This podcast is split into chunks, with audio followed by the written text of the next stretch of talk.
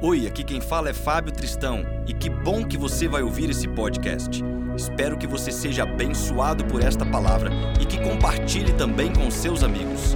A todos que nos abençoam com o suporte para isso tudo acontecer, muito obrigado e que Deus te abençoe.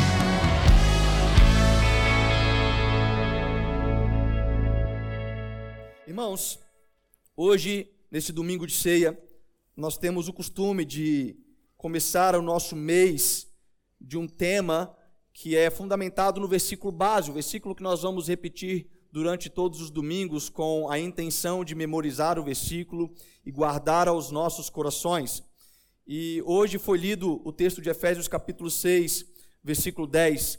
E eu quero adiantar que este mês de março será um mês onde nós vamos nos esforçar ao aprendizado contínuo do entendimento da oração, dos seus benefícios, como também como vencer as dificuldades que nos atrapalham numa vida de oração. E o texto que foi lido em Efésios capítulo 6, do verso 10, eu vou fazer a leitura até o verso 13, diz o seguinte: Finalmente, fortaleçam-se no Senhor e no seu forte poder. Vistam toda a armadura de Deus, para poderem ficar firmes contra as ciladas do diabo Pois a nossa luta não é contra pessoas, mas contra os poderes e autoridades, contra os dominadores deste mundo de trevas, contra as forças espirituais do mal nas regiões celestiais. Por isso, vistam toda a armadura de Deus, para que possam resistir no dia mal e permanecer inabaláveis depois de terem feito. Essa semana eu estava pensando, e nós tivemos a grande oportunidade de orar também sobre este ponto na vigília sexta-feira. Sobre algo que talvez tenha alcançado a igreja, talvez no Brasil, de repente, até em outros locais do mundo, que é a dificuldade de compreender sobre o mundo espiritual um reino invisível. E por que, que eu digo isso? Porque geralmente nós percebemos dois extremos e nunca um caminho de entendimento saudável naquilo que a Bíblia nos explica. E o que, que seriam esses dois extremos? Se por um lado nós temos pessoas que possuem dificuldades de acreditar em um reino espiritual, por outro lado, nós temos pessoas que espiritualizam tudo. Se por um lado nós temos pessoas que se tornaram céticas, mesmo frequentando uma igreja, mesmo servindo a Deus, mas em tudo ela acha que, não, esse negócio de reino espiritual não é bem assim, ah, esse negócio de demônio. E talvez a prova desse entendimento é porque há muito tempo as manifestações demoníacas tem se fazido ausente no meio da igreja, não é verdade? Parece que os demônios sumiram, parece que eles foram para outra geografia, mas não é bem assim. O fato de não haver uma manifestação demoníaca no nosso meio não significa que não existe uma manifestação demoníaca, que não existe no reino espiritual é, anjos do mal, que são os anjos caídos, que operam nessas regiões celestiais. Mas no outro extremo, nós temos aquelas pessoas que elas partem de um pressuposto que tudo é espiritual. E ela vê qualquer coisa e ela fala assim: olha aí, ó, é o inimigo. Né? Uma mosca caiu no prato dela, ela fala assim: o inimigo está furioso. Uma mosca caiu no meu prato, ele está se levantando para que eu não possa comer. E ela começa a desenvolver pensamentos que também são extremistas. Não são pensamentos conforme aquilo que Paulo nos ensina, como também os apóstolos nos ensinam, como o próprio Jesus nos ensina em algumas passagens. Então nós percebemos que o reino espiritual, ele é algo existente, até porque não faria sentido você crer em Deus e não acreditar que o diabo existe. Seria uma contradição de fé muito grande crer em Deus e achar que as forças do mal não existem. Ah, mas tudo já foi vencido, sim, o diabo ele é vencido, ele está debaixo dos nossos pés, ele não pode mais tocar naqueles que são chamados por Deus, já não há mais condenação para os, que estão em Cristo Jesus, mas isto não significa que ele não continua operando neste mundo, porque o mundo jaz no maligno. Então nós precisamos ter o entendimento bíblico de como nós vamos enfrentar, a partir do nosso entendimento da caminhada de fé, aquilo que nós consideramos o adorar a Deus, mas também militar numa guerra que não é contra a carne ou sangue, porém contra principados e potestades. Uma boa afirmação de que o mundo espiritual ele é real está na carta de Efésios, no capítulo 1, verso 3. Paulo diz: Bendito seja o Deus e Pai de nosso Senhor Jesus Cristo, que nos abençoou com todas as bênçãos espirituais nas regiões celestiais. Em algumas versões, inclusive, vai dizer nas regiões espirituais. Então, existe um local espiritual, existe um local celestial, onde as bênçãos de Deus estão prometidas para nós. Também no capítulo 3, verso 10, Paulo diz que a intenção desta graça era que agora, mediante a igreja, a multiforme sabedoria de Deus se tornasse conhecida dos poderes e autoridades nas regiões celestiais. Em outras versões, a palavra poderes e autoridades é substituída por principados e potestades. Então, a igreja tem uma função, através da multiforme graça de Deus, manifestar a vitória de Cristo nessas regiões, regiões celestiais. Mas também nós temos a referência de Efésios capítulo 6, 12, que acabamos de ler como introdução, que a nossa luta não é contra pessoas, mas contra os poderes e autoridades, ou seja, contra os principados e potestades, contra os dominadores deste mundo de trevas, contra as forças espirituais do mal nas regiões celestiais. E é importante porque isso mostra que se a nossa luta não é contra carne ou sangue, nós não lutamos contra pessoas, mas isso não quer dizer que estas pessoas não estão sendo influenciadas por principados ou por potestades. Isso não quer dizer também que as armas que nós vamos utilizar são artes marciais gospels, que agora eu vou começar a lutar contra o vento e vou dar um soco gospel no espírito maligno que está perto de mim. Não é sobre isso. Existem ferramentas coerentes no ensinamento bíblico para que nos autorize e nos aperfeiçoe nessas guerras espirituais. Paulo continua dizendo em Efésios capítulo 1, verso 20, que esse poder ele exerceu em Cristo, ressuscitando dos mortos e fazendo-se assentar à sua direita nas regiões celestiais. Mas também em 1 Coríntios 15, verso 24, Paulo diz que depois virá o fim, quando tiver entregado o reino a Deus, ao Pai, e quando houver aniquilado todo o império e toda a potestade e força. Preste atenção. Por mais que a vitória que nós temos mediante a morte e ressurreição de Cristo já é garantida, ela será finalizada ao fim do milênio com Cristo, onde ele devolve ao Pai aquilo que ele conquista por um todo a aniquilação completa do império das trevas, das potestades do mal, para que o processo de eternidade seja iniciado conosco.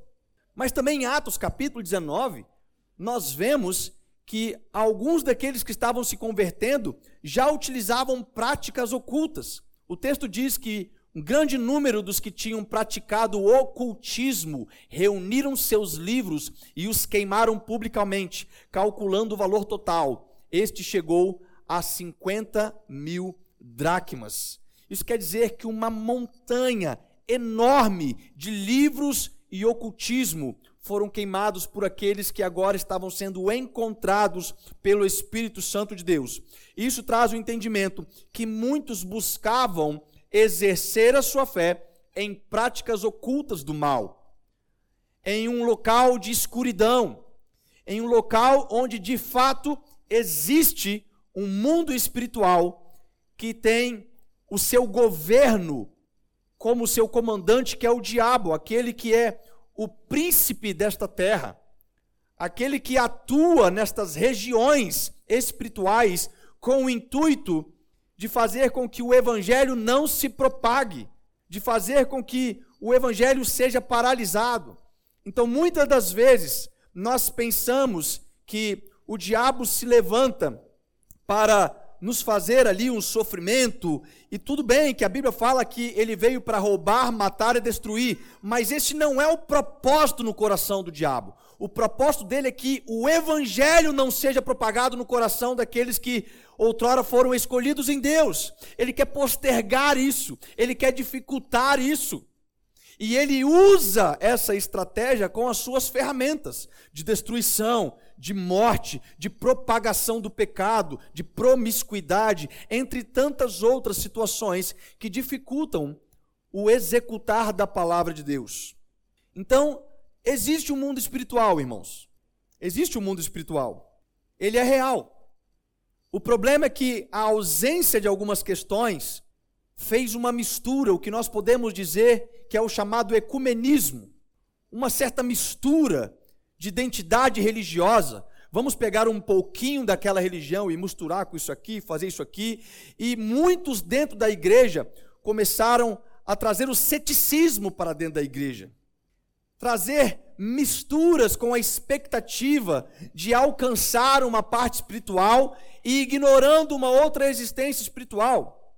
A prova disso é que provavelmente, se eu neste momento começasse aqui a invocar questões malignas, se eu começasse agora aqui a chamar a existência de demônios para este local, pessoas ficariam horrorizadas.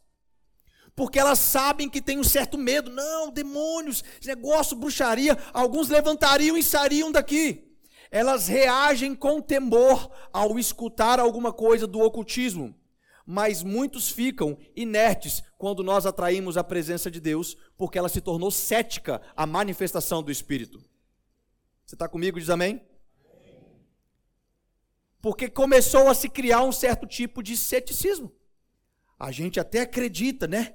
Que não, eu não quero nem me misturar com esse negócio. Mas quando a gente começa a clamar a presença de Deus, a orar por curas, a orar por milagre, a orar por batismo, as pessoas se tornam céticas. Se você faz uma invocação demoníaca, a pessoa ela não questiona, você viu? Aconteceu uma macumba assim, assim assado, e aconteceu tal coisa. Mas quando nós oramos por um enfermo e aquela pessoa se diz curada, eu falo assim: ah, não, não foi curado, não.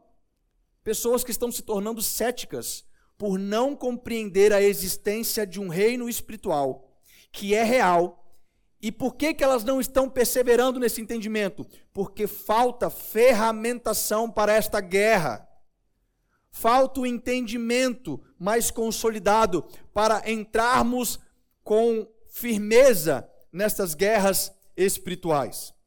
E o primeiro ponto que nós vemos é que Efésios, no capítulo 6, verso 10, Paulo, ele começa este final do capítulo 6 dizendo: finalmente. Finalmente fortaleçam-se no Senhor e na força e no seu forte poder. Finalmente.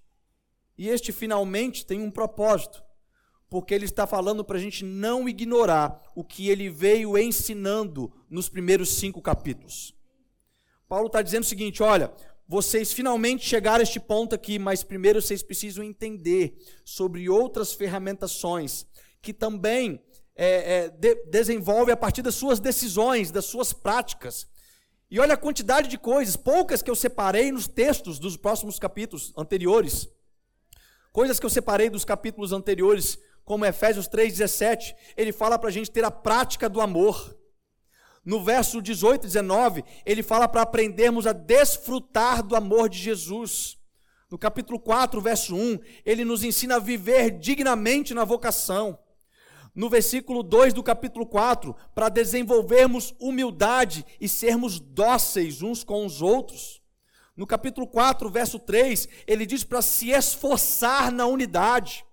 No capítulo 4, verso 17, ele nos ensina a não viver mais como gentios que vivem na ignorância por causa da dureza do coração. Capítulo 4, verso 25, ele nos ensina a viver uma vida de falar a verdade. E como não citar o capítulo 5, que é dividido em vários pontos, como o desenvolvimento da vida em comunidade, sobre os deveres conjugais, deveres de pais e filhos, deveres de escravos e senhores, ou de funcionários e patrões e vice-versa. Então, Paulo vem trazendo dezenas e dezenas de instruções práticas que demandam atitudes e decisões na vida do cristão, a qual implica uma restauração moral, a qual implica uma nova manifestação mediante o poder de Deus que está se revelando na vida deste. Então ele fala o seguinte: entendendo todas essas coisas, ele diz assim: finalmente, cheguei no ponto que eu queria chegar. Ele está dizendo o seguinte: olha, tem coisas que são carnais, tem coisas que são espirituais. As questões que são carnais, você não precisa orar, você precisa fazer. Ai, eu vou orar para que eu possa aprender a viver unidade. Tudo bem, mas você tem que aprender a viver unidade. Você fala assim: Deus me ensina a suportar o meu irmão. Sabe o que Deus faz? Ele pega o irmão e coloca do seu lado para você suportar ele. Você colocar na prática aquela oração. Ele te dá a oportunidade de vivenciar aquilo. Porque tem certas coisas que não é para fazer na questão espiritual, é na vida prática, como Paulo vem explicando. Olha, você tem que falar a verdade. Você tem que fazer assim, você tem que fazer assado. Você tem que fazer todas essas coisas. E quando a gente olha para isso e depois entende aquele finalmente, a gente percebe assim, meu, é muita coisa, né? Eu achei que a vida de crente era um mar de rosas, quando falaram para mim, falaram: vem para Jesus e os seus problemas serão sarados, os seus problemas serão solucionados. E eu entro para a vida do reino de Deus, eu aceito a Jesus e agora eu tenho que suportar o meu irmão, eu tenho que viver uma vida de verdade, eu tenho que aprender isso, eu tenho que aprender aquilo, eu tenho que fazer assim, tenho que fazer assado, e finalmente mais um monte de coisa que envolve os conhecimentos espirituais. Existe um momento em que este finalmente nos afirma sobre todas as outras instruções que foram passadas por Paulo, que não devem ser ignoradas, mas devemos nos encorajar mutuamente para a prática dela, e isso é feito através de muitas ferramentas, como por exemplo, o discipulado. O discipulado que Jesus fez com os seus doze discípulos, primeiramente. Um discipulado de três anos e meio. Foi um discipulado que mostrou exatamente a prática antes do finalmente. Foi Jesus mostrando ali para Pedro: Pedro, você cortou a orelha do malco aqui, cara, não pode. Olha só. Pedro, isso aqui, João, Tiago. Ele foi mostrando sobre as decisões que aqueles homens precisavam tomar. Para que finalmente, depois que Jesus morre e é assunto aos céus, eles pudessem continuar na sua caminhada. Então, este finalmente nos ensina sobre olhar para as instruções bíblicas e não ignorá-las. O que eu quero dizer com isso? Não adianta você ser uma pessoa fervorosa na sua identidade espiritual, na sua sensibilidade do reino espiritual, se você não está cumprindo aquilo que é antes do finalmente. Não adianta você se colocar no local de vida espiritual devota, de oração, de jejum, e de vigília, disso e daquilo, se as outras instruções você está deixando de lado. Ah, não, eu sou uma pessoa de muita oração. Olha, eu faço jejum, eu venho em todas as vigílias, e quando não tem vigília aqui, eu procuro outra vigília, eu faço assim, eu vigília, eu faço vigília em casa, eu faço assim, eu faço assado, mas eu não suporto os irmãos. Então, meu amigo, tem alguma coisa diferente. Eu não consigo falar a verdade, tem alguma coisa errada. Você está espiritualizando todas as coisas.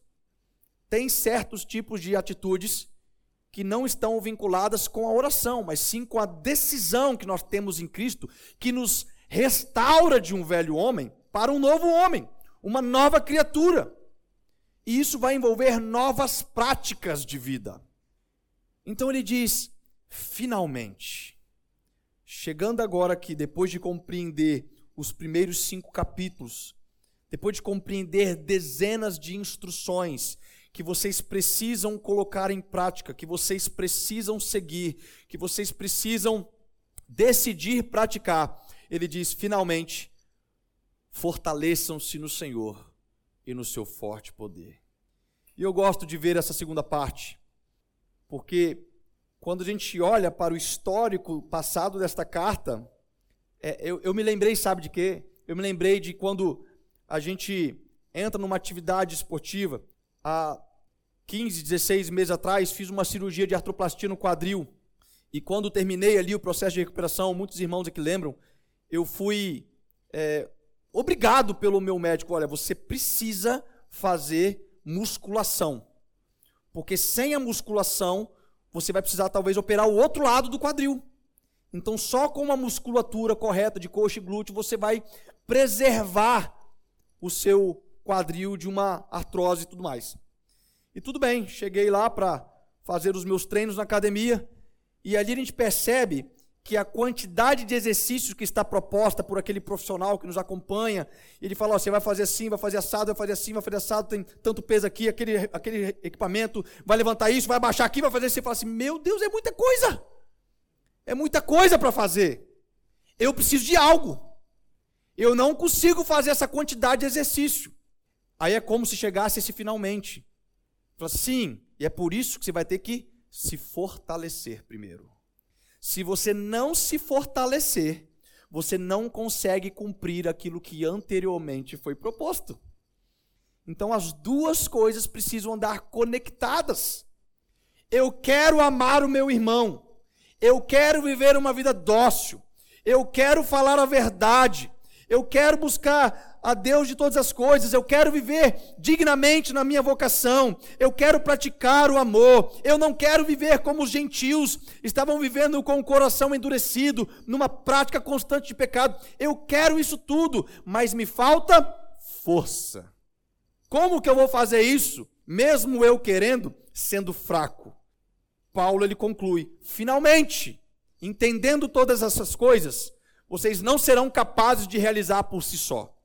Finalmente, querendo ter esta vida restaurada, vocês vão precisar de fortalecimento.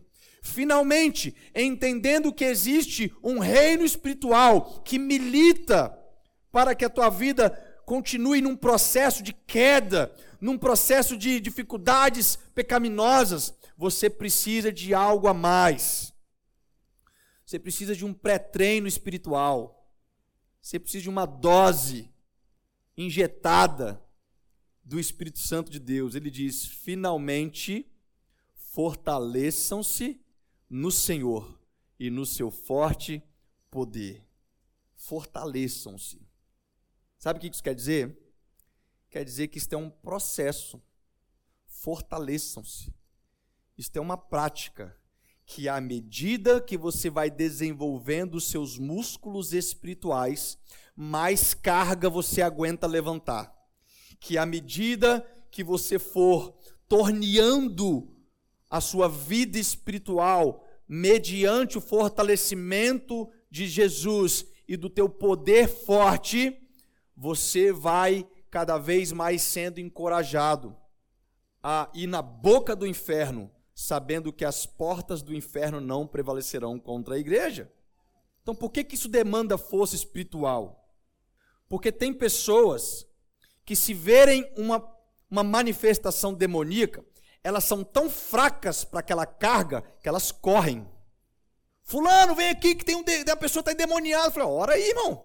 Não, irmão, não tem, não tem preparação para isso, não. O que está faltando? Fortalecer-se no poder de Deus. Está faltando fortalecimento para levantar aquele peso espiritual, para levantar aquela carga espiritual. Irmão, nós estamos fazendo tal situação de um projeto social que envolve dependentes químicos. O que, que eu preciso? Fortalecimento. Porque eu estou entrando em áreas que demandam pesos espirituais. Então, fortalecimento é o que Paulo nos ensina nesta compreensão do reino espiritual. O fortalecimento, ele é o meio para cumprir as coisas anteriores. Ele é o que vai nos encorajar.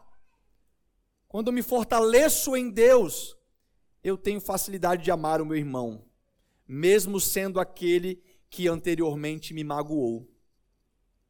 Quando eu me fortaleço em Deus, eu tenho condições de viver dignamente na vocação a qual eu fui chamado, mesmo sendo que anteriormente eu fui humilhado por autoridades espirituais. Sabe o que é isso? É fortalecimento da parte de Deus para todos nós. É cumprir com ferramentas que estão propostas para a nossa vida física aquilo que vai engrandecer o nome de Deus, inclusive nas regiões espirituais. E ele conclui dizendo: fortaleçam-se no Senhor. Ele deixa para a gente duas formas de fortalecimento. Ele começa dizendo: fortaleçam-se no Senhor. E eu quero dizer que esse fortalecimento é feito através da vida de oração. Sabe por quê, irmãos?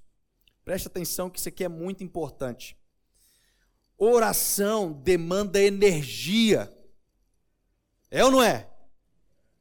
Vida de oração demanda suor, demanda prática. Tem pessoas que começam a orar e dois minutos depois estão dormindo, porque não estão fortalecidas. Tem pessoas que chegam num culto de vigília de oração, que vai durar quatro horas, e ela já chega nos primeiros dez minutos e ela fala: Meu Deus do céu, falta quatro horas, vou aguentar essa, Pessoas que não estão fortalecidas porque elas não estão desenvolvendo uma prática de vida de oração. Elas precisam fazer isso. Como usei o exemplo de um treinamento físico numa academia. Você já foi treinar a primeira vez? Sabe aquela vez que você está lá, nunca treinou na vida. Aí você vai para a academia, não é verdade? Chega lá, o professor fala assim: você vai, pega aqui, ó, três quilinhos de cada lado. Fala, levinho demais, filho. Você pega lá e. Tô bem, olha aí, ó.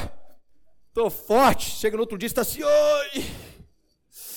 Tá tudo inflamado, não aguento nem tirar a blusa. Tá tudo dolorido. Por quê? Porque você não está fortalecido. Então não é sobre uma intensidade, mas sobre uma constância.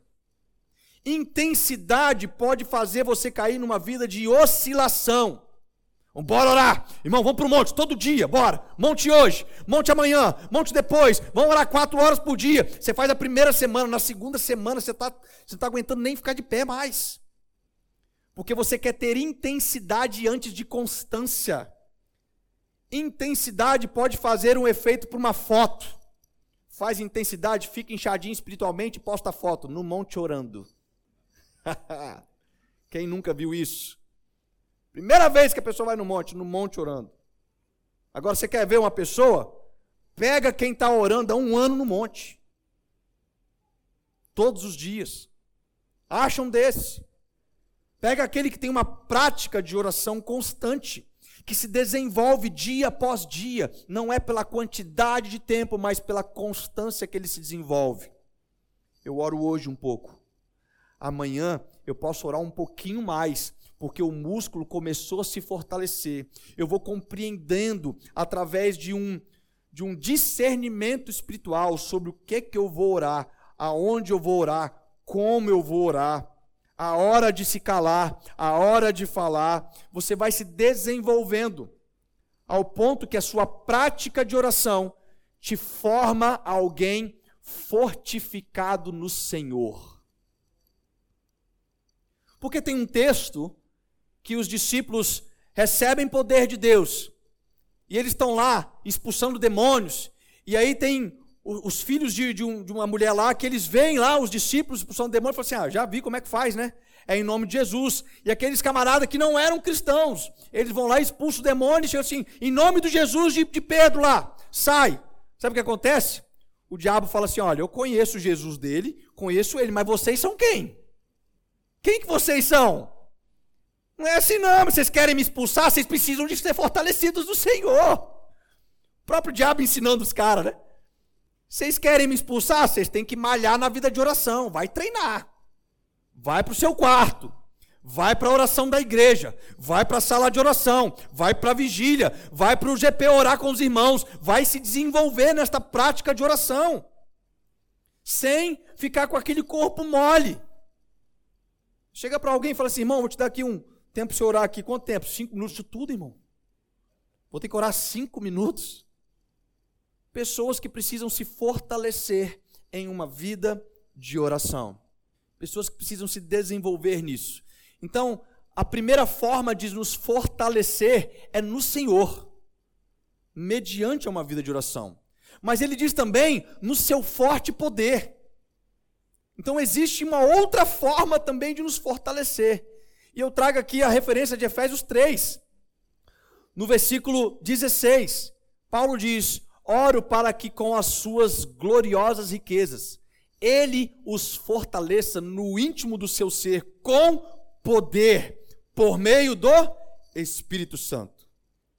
Então existe o poder do Espírito Santo, o qual está prometido para nós, começando em Joel capítulo 2, versículo 28, começando a sua manifestação em Atos capítulo 2, versículo 1, sendo confirmado por Jesus em Atos capítulo 1, versículo 8, que derramarei sobre vós o poder do Espírito Santo, e serão as minhas testemunhas em toda a Judéia, Samaria, Jerusalém, até os confins da terra, que envolve laranjeiras, que envolve cada um de nós. Nós temos o direito prometido por Jesus de sermos revestidos do poder do Espírito Santo. O que, que eu preciso fazer? Me fortalecer nisso. Eu preciso buscar isso. Eu preciso buscar a autenticidade desta promessa na minha vida. Para quê? Para cumprir um propósito. Então entenda a diferença. Para que, que Deus prometeu derramar poder do Espírito Santo sobre nós? Não é para ficar rodando, não é para ficarmos pulando, não é para ficarmos falando em língua, não é para um monte de coisa, é para que sermos testemunhas. Então, o como Deus vai derramar o poder do Espírito Santo, em hipótese nenhuma, pode ser mais importante do para que Deus vai derramar o poder do Espírito Santo. Para alguns, Deus recebeu, Deus derramou desse poder com uma experiência. Aí eu fui impactado com o poder do Espírito Santo de Deus e, e fui constrangido num choro tão profundo, tão amável. E o outro, ah, eu, eu, eu caí no chão, fui arrebatado aos céus. O como não importa, meu irmão. Mas o que valida que você recebeu essa manifestação de poder é sobre o para que ela existe na sua vida, ser testemunha de Cristo. E isso envolve batalha espiritual. Isso envolve proclamar o evangelho, que é a segunda parte deste fortalecimento do poder. Porque em Romanos capítulo 1, verso 16, Paulo diz que não me envergonho do evangelho, porque é o poder de Deus para a salvação de todo aquele que crê, primeiro do judeu, depois do grego. Ele não se envergonha do evangelho, que é poder. Da mesma maneira que ele recebe poder autêntico através do Espírito Santo de Deus, ele entende o poder que o Evangelho exerce sobre nós. Quando nós estamos proclamando o Evangelho, nós estamos manifestando o poder de Deus. Quando nós estamos vivendo uma vida digna de testemunho do Evangelho de Jesus, nós estamos manifestando o poder de Deus. E tudo isso envolve esta demanda energética decisão e treino para sermos fortalecidos através do poder de Deus. Então, irmãos, esse é um processo contínuo de crescimento. Ele é um processo contínuo. Eu creio que em determinados momentos da nossa caminhada cristã, talvez principalmente os que têm mais tempo de caminhada cristã. Isto não é uma afirmação, é um pensamento que eu tenho. Se a ideia era para ser quanto mais tempo de cristão eu tenho, mais forte eu sou, amém? Porque se eu treino numa academia por 10 anos, eu tenho que ser grande, eu tenho que ser forte, os meus músculos têm que ser visíveis. Se eu estou ali me fortalecendo dia a dia, eu tenho que ter um bom físico, eu tenho que ter uma melhoria. Da mesma forma, se eu estou me fortalecendo no Senhor por 10 anos, o meu espírito tem que estar forte, eu tenho que estar preparado para não desanimar, para não vacilar, para não fraquejar, para não dormir na hora da minha oração. Porque é isso que acontece com os discípulos. Quando Jesus vai para o Getsemane orar, ele volta e fala assim: Vocês não aguentam orar nem uma hora comigo, hein? vocês estão precisando se fortalecer. Só através de uma prática de oração vocês vão ser fortes. Precisa demandar energia. Ah, mas eu comecei a orar, fiquei cansado, eu sei. Precisa demandar energia. Precisa ser intencional. Precisa sacrificar a carne. Precisa dizer para o corpo que está cansado, e falar assim: olha, eu não me importo com o cansaço, porque a minha força se renova no Senhor. Então, isso é um processo contínuo de crescimento que demanda energia. E eu quero finalizar aqui, porque não teremos tempo para continuar nos outros versículos que eu li, vou continuar no domingo que vem. Mas isso é o pressuposto para entendermos o que se inicia no entendimento de um mundo espiritual, a qual ele conclui no versículo 11 e 12. É o que se inicia. Paulo está dizendo: olha, vocês têm uma batalha espiritual travada. Existe um reino espiritual que está militando mediante principados e potestade, com várias armas.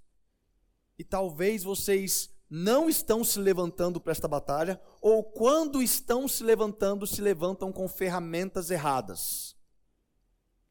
E aí a gente fica buscando por que, que tal coisa não está acontecendo? Por que, que tal coisa está ausente? Por que, que tal coisa está assim? Porque de repente as ferramentas precisam ser revistas. Porque talvez o nosso fortalecimento precisa ser mais contínuo. E eu sempre me lembro que o apóstolo Jorge sempre falou isso aqui. Ele falava assim: você quer saber como é que está a energia da igreja? Conta quantos estão no culto de oração. Quer saber o quanto forte essa igreja está? Quantos estão no culto de oração? Aí você vai entender a força da igreja.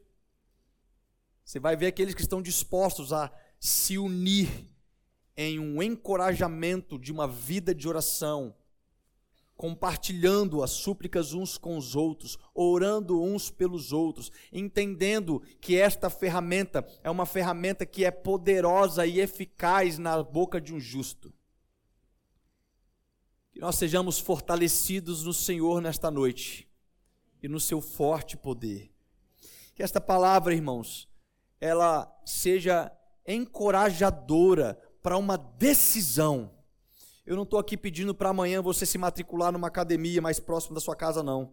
Eu estou aqui te encorajando para que você possa se decidir agora a exercitar uma vida de oração. Que você possa decidir agora a tomar uma decisão que vai demandar tempo, que vai demandar recursos, que vai demandar energia, que vai demandar preparação, que vai demandar luta contra a carne. Porque no dia que você fala assim, agora é meu horário de oração, vão acontecer propostas, vão acontecer coisas para você. Ô oh, irmão, eu chamar para pagar pizza para você aqui agora. Não, irmão, eu vou orar. Ah, não, você ora depois. Ah, é a vigília sexta-feira. Nossa, foi convidado para tal coisa. Irmãos, vida de oração é uma decisão. Sabe o que é engraçado? Porque a prática do exercício físico, ela se torna uma religião para muitos. Eu sou uma pessoa disciplinada na prática do meu exercício, até por causa de uma recomendação médica. Mas tem pessoas que param tudo para fazer os seus exercícios físicos, para ir na academia, para jogar o seu futebol, para fazer crossfit, para fazer o que for, mas nunca tem tempo para orar.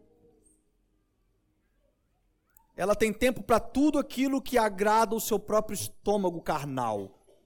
Mas ela não quer se encher do fortalecimento do Senhor e do forte poder que Ele tem para nós. Irmãos, tem guerras que não são contra carne ou sangue, elas são contra principados e potestades. Deus está nos preparando